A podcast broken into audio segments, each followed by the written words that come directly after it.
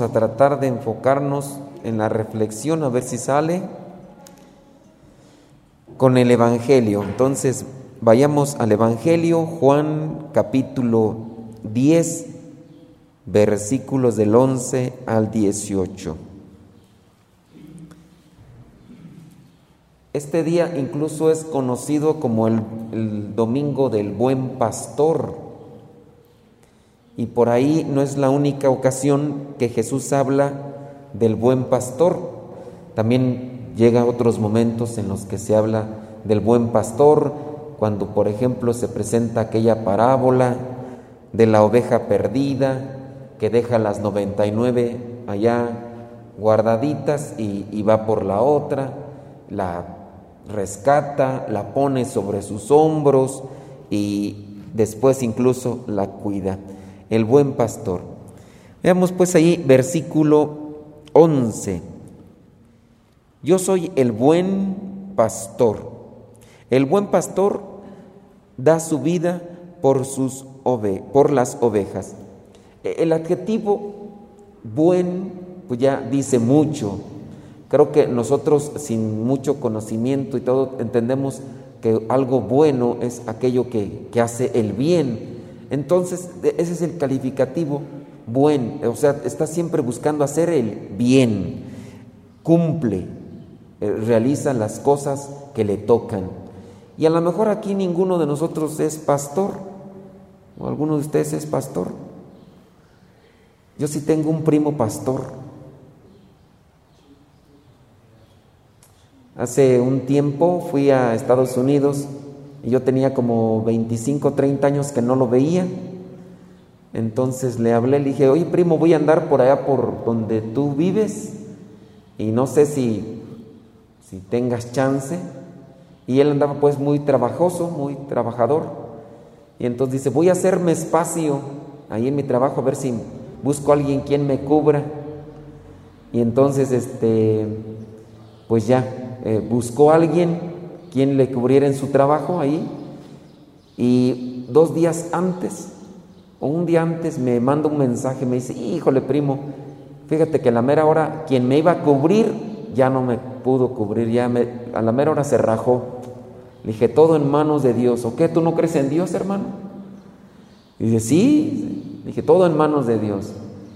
Y ya horas antes de salir yo para, para Estados Unidos, me mandó un mensaje, dice, ¿qué crees, primo? Siempre sí. Entonces ya me encontré con mi primo pastor. Y ya cuando llegamos a, cuando llegué, yo a la casa de unas familias y este, ahí me hospedaron y al otro día llegó mi primo y ya se presentó, dice, dice hola, ¿qué tal? Mucho gusto. Mi nombre es Pastor. Así se llama Pastor. Díjenle cómo son ustedes. Así se llama Pastor. Si, ¿saben, ¿Saben, no? Que hay nombres. Entonces se llama Pastor.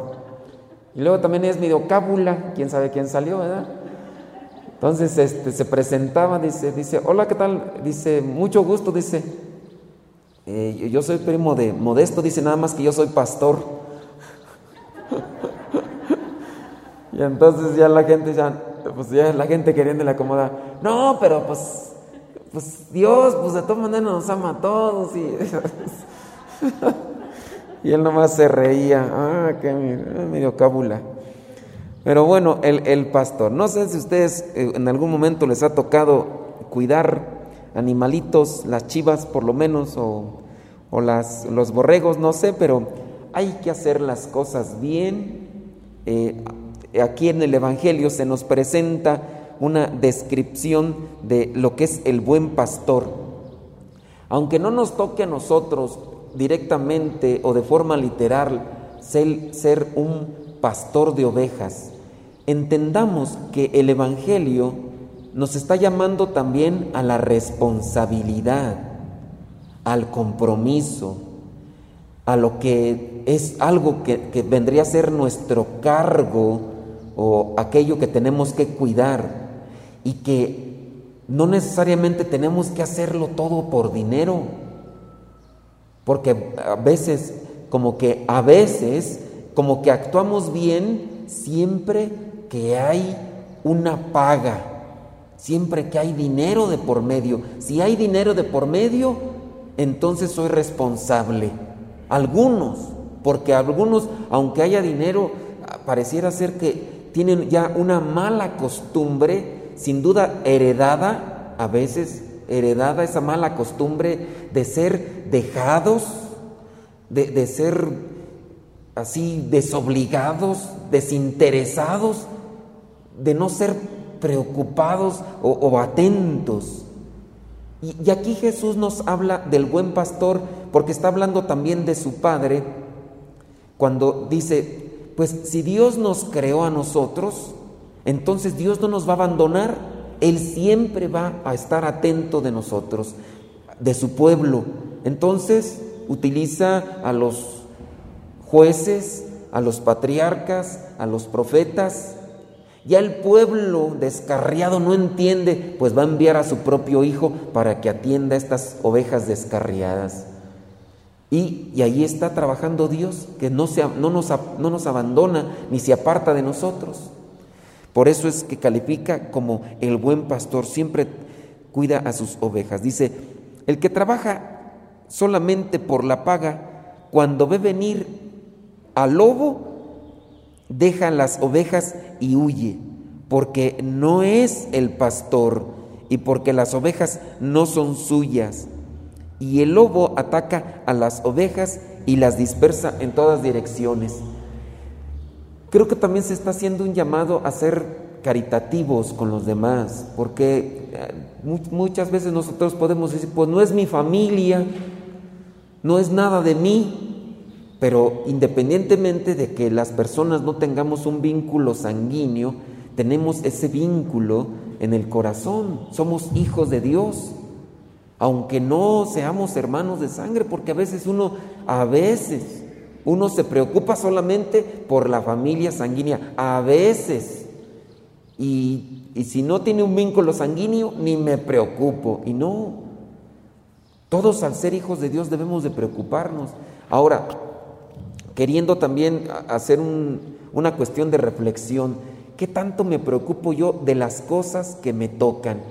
No tanto como el pastor que cuida ovejas, sino el que está encargado de algo y no hacer las cosas solamente por dinero, sino yo ofrezco mi servicio, mi, ayuda a quien lo necesita. Ahorita, por ejemplo, tenemos aquí a alguien que está eh, ocupando lo que vendría a ser este servicio de la liturgia. No sé, a lo mejor eh, entre los que están aquí de la liturgia se, se propusieron o los metieron al grupo, no sé, ¿verdad? Yo, yo quiero suponer que los que se propusieron. Muy bien. A lo mejor como una promesa que quisieron hacer durante un tiempo. Pero esto no solamente implica, pues ya estoy aquí el día domingo, ¿verdad? Pues ya me tocó, pues ni modo. A lo mejor les distribuyen eh, de las misas, no sé yo, eso quiero suponer. Y entonces ya se presentan aquí. Pues ya estoy aquí para que no me diga nada. Muy bien, pues ya estás aquí para que no te diga nada. Pero no solamente es el estar, sino el cómo estás. Entonces voy a estar atento. A ver, ya se apagó la vela. A mí no me corresponde prender la vela. Le corresponde a fulana de tal. Está dormida, está comiendo moscas. Yo la voy a dejar ahí. No, pues a lo mejor a ella sí le corresponde, pues avísale a tu hermana, dile, oye, se apagó la vela, de, préndela, para que la regañen, para que vean que es una desobligada, para que... Y uno, pues no, no, no está bien así. Uno debe de, también de ser caritativo y de estar atento, allí aplicando el adjetivo buen. Es eh, un buen integrante del equipo de liturgia. Ustedes en su casa tienen sus obligaciones, qué tan responsables y qué tan buenos son. Papá, qué tan buen papá eres con tus hijos.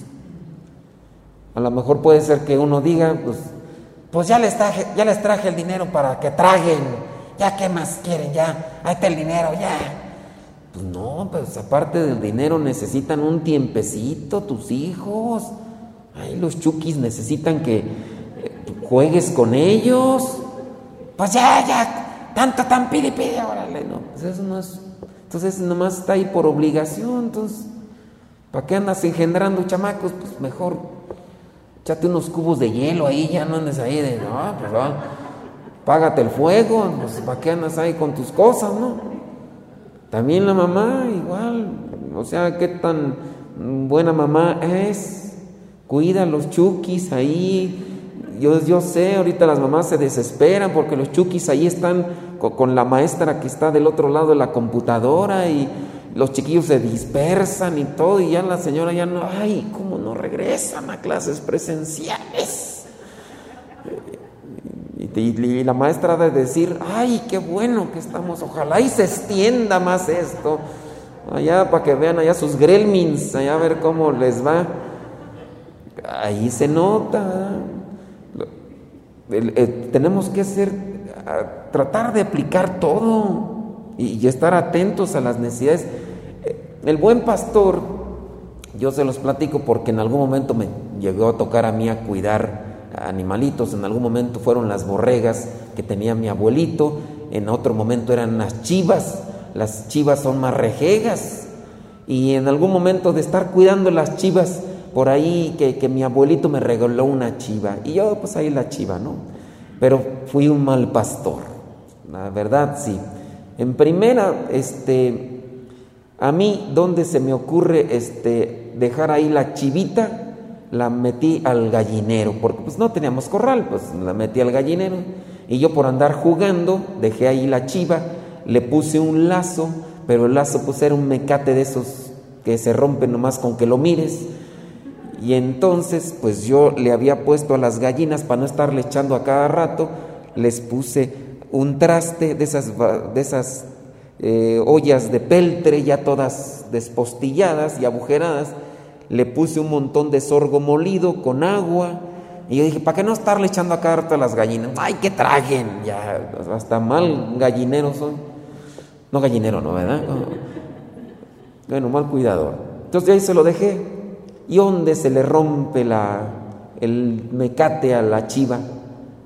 Y pues la chiva, la chiva no sabe de medida, esa chiva tiene, ve algo que le gusta y traga y traga y traga. Ella no dice, hasta aquí ya me llené, ya, ahí la voy a dejar. No, la chiva se puso trague y trague y mis papás habían salido y yo pues me dijo, ay, ¿cuidas los animales? Sí, mamá, yo aquí los cuido. Pues cuál, pues yo nomás le amarré el mecate y lo metí y me puse a jugar, pues ya ven, chiquillo uno, tenía como unos ocho, nueve años. Y anda, tú que ya en la tarde, ya en la tarde, cuatro o cinco de la tarde, que me meto ahí nada más, pues a ver cómo estaba la chiva. No, hombre, estaba con las patas levantadas, toda inflada, pues se había tragado todo el sorgo, la mugre chiva. El otro día mi abuelita me regaló otra chiva.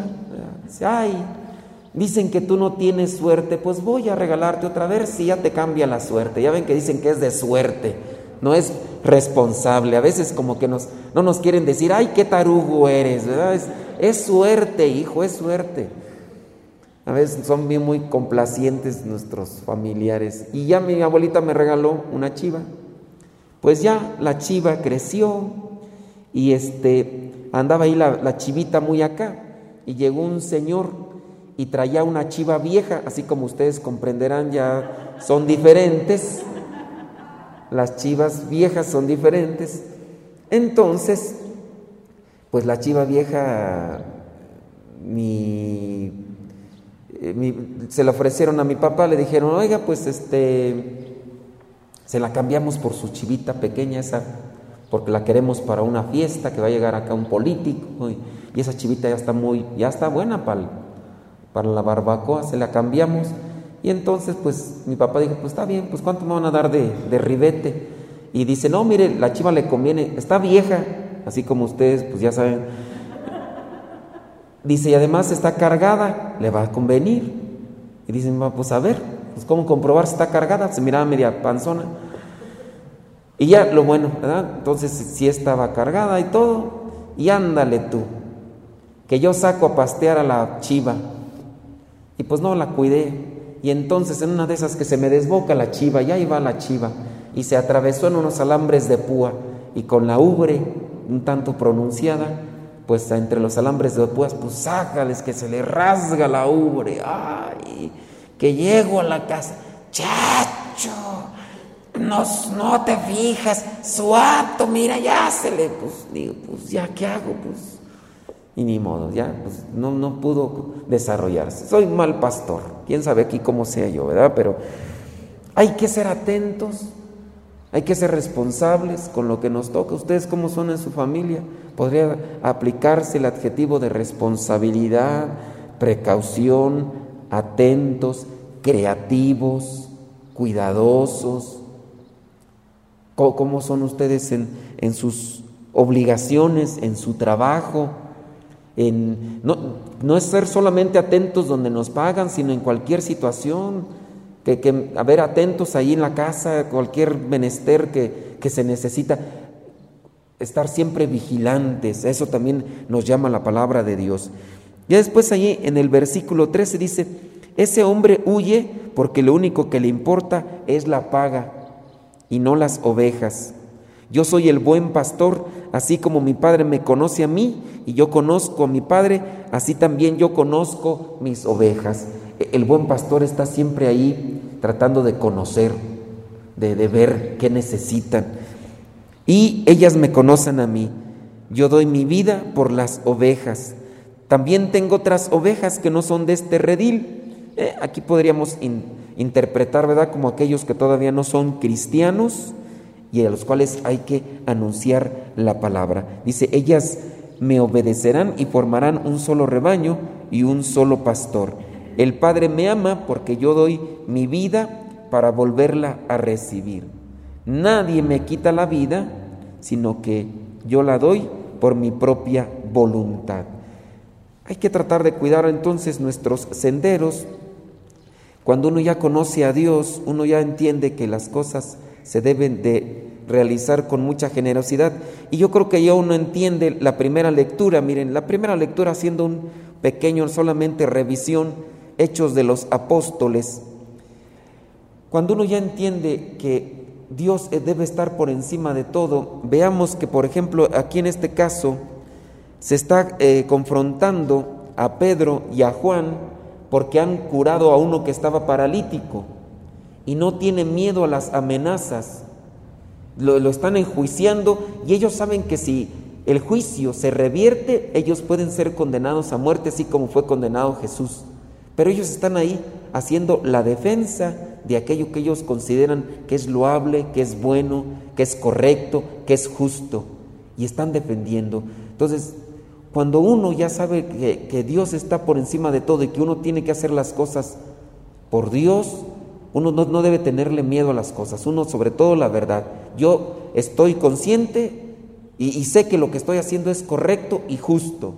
Entonces yo lo voy a hacer. No importa que los demás me critiquen, no importa que los demás me juzguen. Y ahí está, en este caso Pedro, ahí Hechos 4, versículo 8, ahí donde dice, Pedro, lleno del Espíritu Santo, les contestó. Pues aun cuando uno tenga una dificultad, yo voy a ponerme ante la presencia de Dios, ilumíname, dame palabras, dame pensamientos para poderle responder a estas personas que, que están atacando, que están recriminando. Pedir el auxilio del Espíritu Santo, dame palabras. Y a veces no necesariamente es ante autoridades, ¿verdad? Uno podría decir, pues me van a llevar a mí allá a la delegación. No, a veces uno tiene que enfrentarse a la misma familia, que ya me están recriminando porque estoy haciendo cosas buenas y correctas. A veces puede ser el mismo esposo. ¿Qué tanto haces allá en la iglesia? Mm, ¿Qué tanto? Pues si nada más voy una hora al Santísimo, pero ¿por qué vas? Y entonces la esposa, ¿qué tendría que hacer? Dame Espíritu Santo, ilumíname para responderle a este desgraciado, para decirle, porque uno también a veces necesita eh, de responder porque me está atacando, me está echando en cara, que no sé qué. A ver, ¿qué te hace falta? ¿Te hace tu comida? Te dejé la comida. ¿Qué, quieres? Ya, tu ropa planchada ahí hasta de rayita, infeliz. ¿Qué quieres? ¿Te molesta que yo vaya a la iglesia a llenarme de Dios? Por lo menos allá tengo alguien quien me quiera. No es el sacristán, no, es Dios, es Dios. O sea, Sí, o sea, pídanle al Espíritu Santo que les dé palabras, ojalá y no tengan que estarse allí confrontando con esas gentes, ¿verdad? Pero a veces, si no es el esposo, a veces son los hijos, ya, rebeldones, o a veces no son los hijos, puede ser hasta la suegra, o puede ser los vecinos, a veces no falta quien se cruce en el camino, ¿verdad? Y empiezan. Entonces hay que confrontar, si estoy haciendo algo bueno, no tengo por qué apenarme ni nada. Señor, dame palabras, dame sabiduría para responderle a estos hijos de la tostada.